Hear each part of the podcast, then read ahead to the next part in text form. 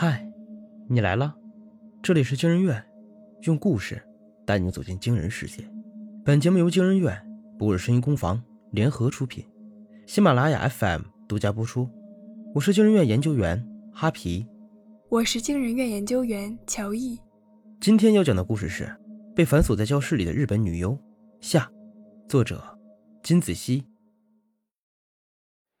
东京的行程基本结束了，非常感谢。刘美子朝四人鞠了个躬，希望能给你们留下美好的记忆。看到这典型的日本人行为，三个女孩无声看了彼此一眼，表情有些精彩。但在刘美子起身的瞬间，又齐刷刷的恢复了一致的笑容。接下来是和东京的城市风光完全不同的双叶町，我们下午坐新干线去，就在海边，很安静。有什么著名景点吗？少明似乎从未听说过这个地方。刘美子点头，基本是以自然风光为主，可以欣赏到原原本本的日本农村。行程上我安排了周边的盘梯山、五色沼，还有鹤之城，是一般旅行社都不会去的小众景点，游客不多，但当地人很喜欢，非常值得一去。重要的是游客不多，你忘了前几天人挤人有多难受吗？更重要的是当地人才会去的地方，要不是有刘美子。我们还去不了呢。最重要的是，我们可以住在刘美子家里，体验纯正日本民风。说到这里，刘美子才看向少明：“那个，我是一个人住，不太方便有男孩子住进来。我在市区给班长预定了民宿，价格很优惠。”话音刚落，三个女孩脸上的微笑面具瞬间碎裂，扭曲的平衡被打破。这层虚妄的美好，终究是水中月。新干线上，三个女孩坐在一起，嘀嘀咕咕的，不知道在说些什么。刘美子坐在过道的另一侧，一脸平静，只是低头看书。无论哪一边，少明好像都融不进去。你在看什么书？刘美子缓缓抬起头，仿佛没有意识到少明是在问自己。沉默片刻，没有直接回答，而是把书封朝少明的方向转了过去。封面上是日文，少明不认得，只好尴尬地笑了笑。你在日本还好吗？少明顺着书的话题继续下去。我看你已经完全融入了当地文化了。没什么好与不好的，都一样。刘美子鼓起身，试图将自己瘦小的身体藏进不合身的卫衣里。少明没有读懂刘美子的拒绝信号，继续下一个话题。你父亲还好吗？我记得他好像姓田中。我之前在网上看过，日本人的姓氏很直白，比如说，呃，住在渡口附近。就姓渡边，出生在水井附近，就叫井上。你父亲姓田中，那你们家一定是住在田野里吧？刘美子的眼神有了片刻的生动，她苍白而病态的手有些颤抖，缓缓合上了书本，看起来似乎用了很大的力气。班长是怎么知道我父亲的姓氏的？刘美子终于直视了少明的双眼，少明这才发现，刘美子有一双非常漂亮的眼睛，虽然眉毛。大部分被鸭舌帽遮住了，但通过眉尾的角度不难推断，眉眼的搭配十分和谐。邵明被这个问题问住了，他有些恍惚，就仿佛他理所当然知道一样，没有为什么。呃啊，我想起来了，我当年不是班长吗？在班主任办公室整理学籍表的时候看到的。刘美子没有说话，邵明这才意识到自己说错了话，抱歉抱歉，我不是故意侵犯你的隐私。只是当年觉得很特殊，才会记住。啊，日本人应该很注重隐私的吧？是我考虑不周。少明为什么道歉啊？坐在旁边的小月转过身，眼神不友好的看向刘美子。少明一时间不知该如何解释。没什么。刘美子重新翻开书。我说班长其实也可以在我家客厅打地铺。班长很客气，说给我添麻烦了。呀，那太好了！小月一把挽住少明的手臂。我们可以一起住，不用分开啦。少明疑惑地看向刘美子，可刘美子依旧坐在那里看书，就像刚才什么都没有发生过一样。刘美子的家比想象中要更加偏远，转乘电车之后还要坐巴士，不过好在巴士乘客不多。沿着乡间的小路，一路朝海边开去，沿途是看似美好和意的乡野和田地。三个女孩子的耐心是被一路漫长且荒凉的上坡路消耗殆尽的。下了车。居然要拖着行李步行走进村子里。刘美子，你就不能让你爸爸开车来接一下我们吗？小月抿了把额头上的汗渍，把凌乱的刘海弄得更加糟糕。刘美子背着双肩包，默默走在最前面。这什么破村子，也太荒凉了吧！连出租车都没有吗？怎么日本也还有这么落后的地方？他不会是故意在带咱们绕路吧？大意了，主要是前几天都玩得很好，可没想到是在这里等着咱们呢。小月把自己的行李箱推给邵明，然后凑到两个女孩中间。怎么办？我们如果现在走，有人认得回去的路吗？回去？回哪里？我们连酒店都没有预定啊！你会买票吗？要不查一查攻略？小月想了想，今晚先去刘美子家住下，然后咱们做做功课，明天一早离开。两个女孩点点头。明早走之前，你俩拖住他，我去他家里留一份大礼，然后直接走人拉黑。向导的钱就当是给咱们的精神损失费了。三人笑成一团，连路都好走了许多。邵明推着行李箱，望着道路两旁破败的瓦房，还有一路上各种看不懂的指示牌。和各家各户窗沿上枯死的植物，脚底冷汗冒出来。这一路上，除了他们几个，一个人影似乎都没有见到。少明的脑子里现在只剩下日式惊悚片的画面：无人荒村，白衣女鬼，阴沉的天，似乎快要下雨。房子上外墙可疑的铁丝网，像是令人头晕目眩的迷宫。到了。刘美子说出这两个字的时候，所有人都松了一口气。只是普通的房子。只是稍显陈旧，从玄关到起居室，从上到下都是老旧的设施，但都仔细打扫过，还算得上干净。刘美子从鞋柜里拿出三双拖鞋，分给三个女生。我父母都不在家，家里的东西可以随便使用，还请自便。少明没有找到合适的拖鞋，拉开破旧的木质鞋柜，里面竟然空空荡荡。抱歉，没有准备班长的。刘梅子上前把鞋柜关上。没事儿，没事儿，我穿袜子就行。反正里面都是榻榻米。小月坐在幻凳椅上，小声嘀咕：“这拖鞋好旧啊，也不知道被穿过多少次了，都褪色了。”刘梅子拎了热水壶烧水，然后在刮花了的玻璃杯中冲泡了朴素的绿茶，小心端上桌，算作招待。可依旧只有三个杯子。少明挠挠头，只好说自己白天在自动贩卖机里买的苏打水还没有喝完，虽然根本没有人过问。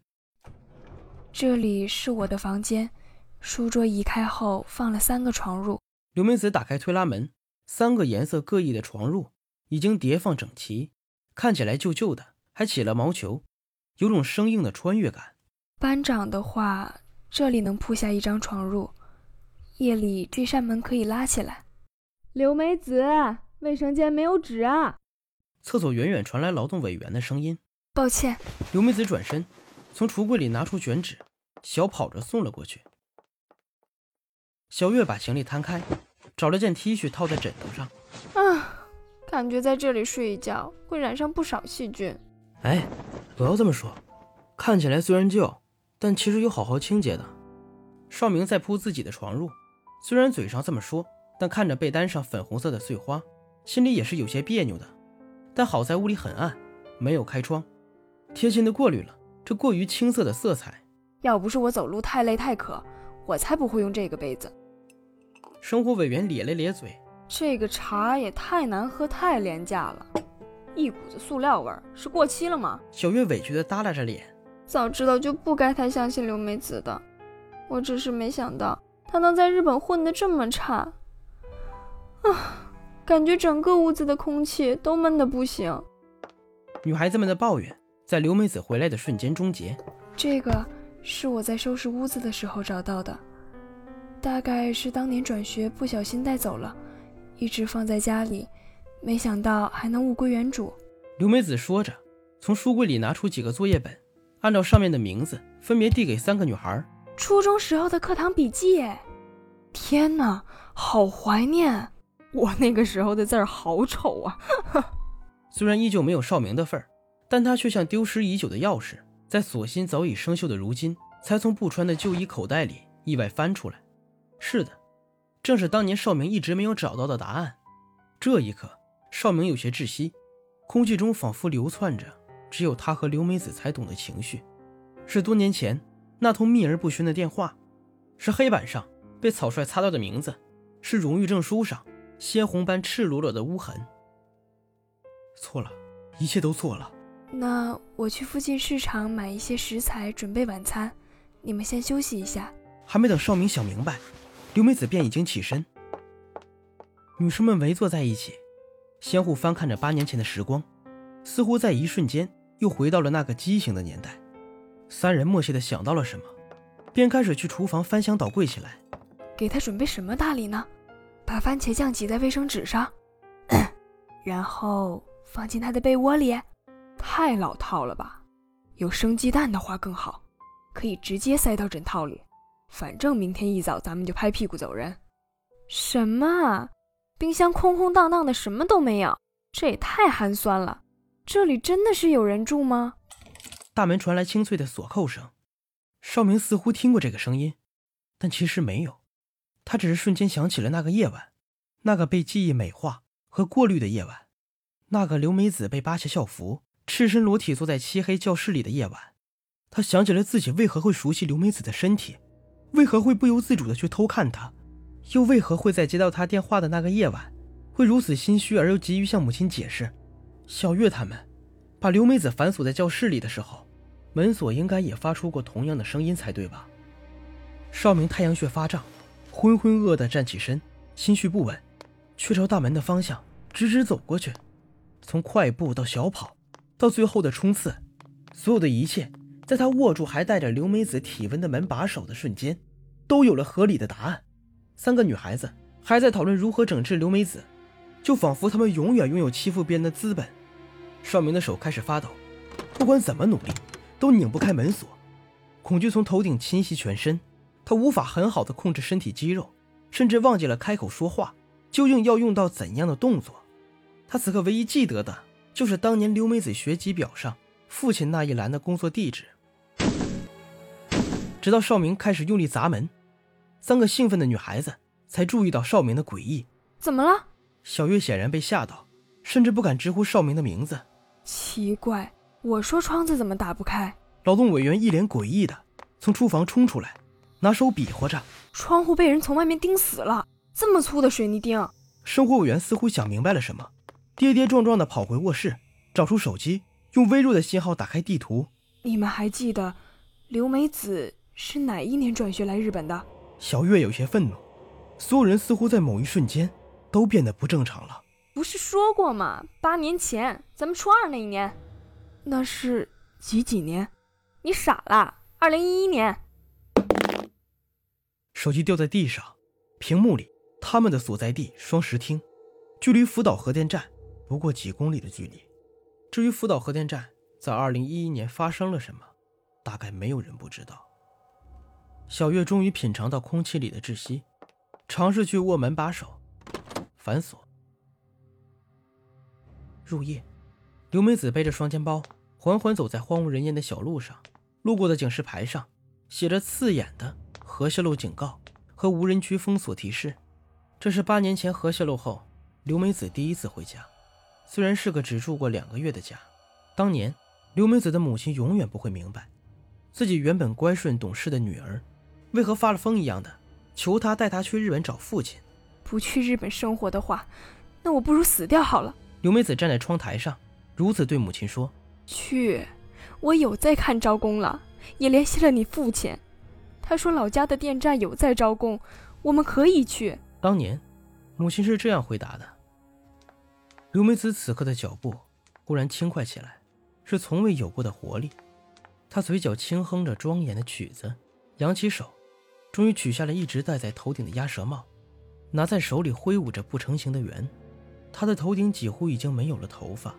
她唱着，跳着，声音嘶哑，步伐滑稽，鼻血沿着嘴角流下，和滚烫的泪水在下颚处汇合，杂糅在一起，是好看的水红色。她叫刘美子，文刀刘，美好的美，疯子的子。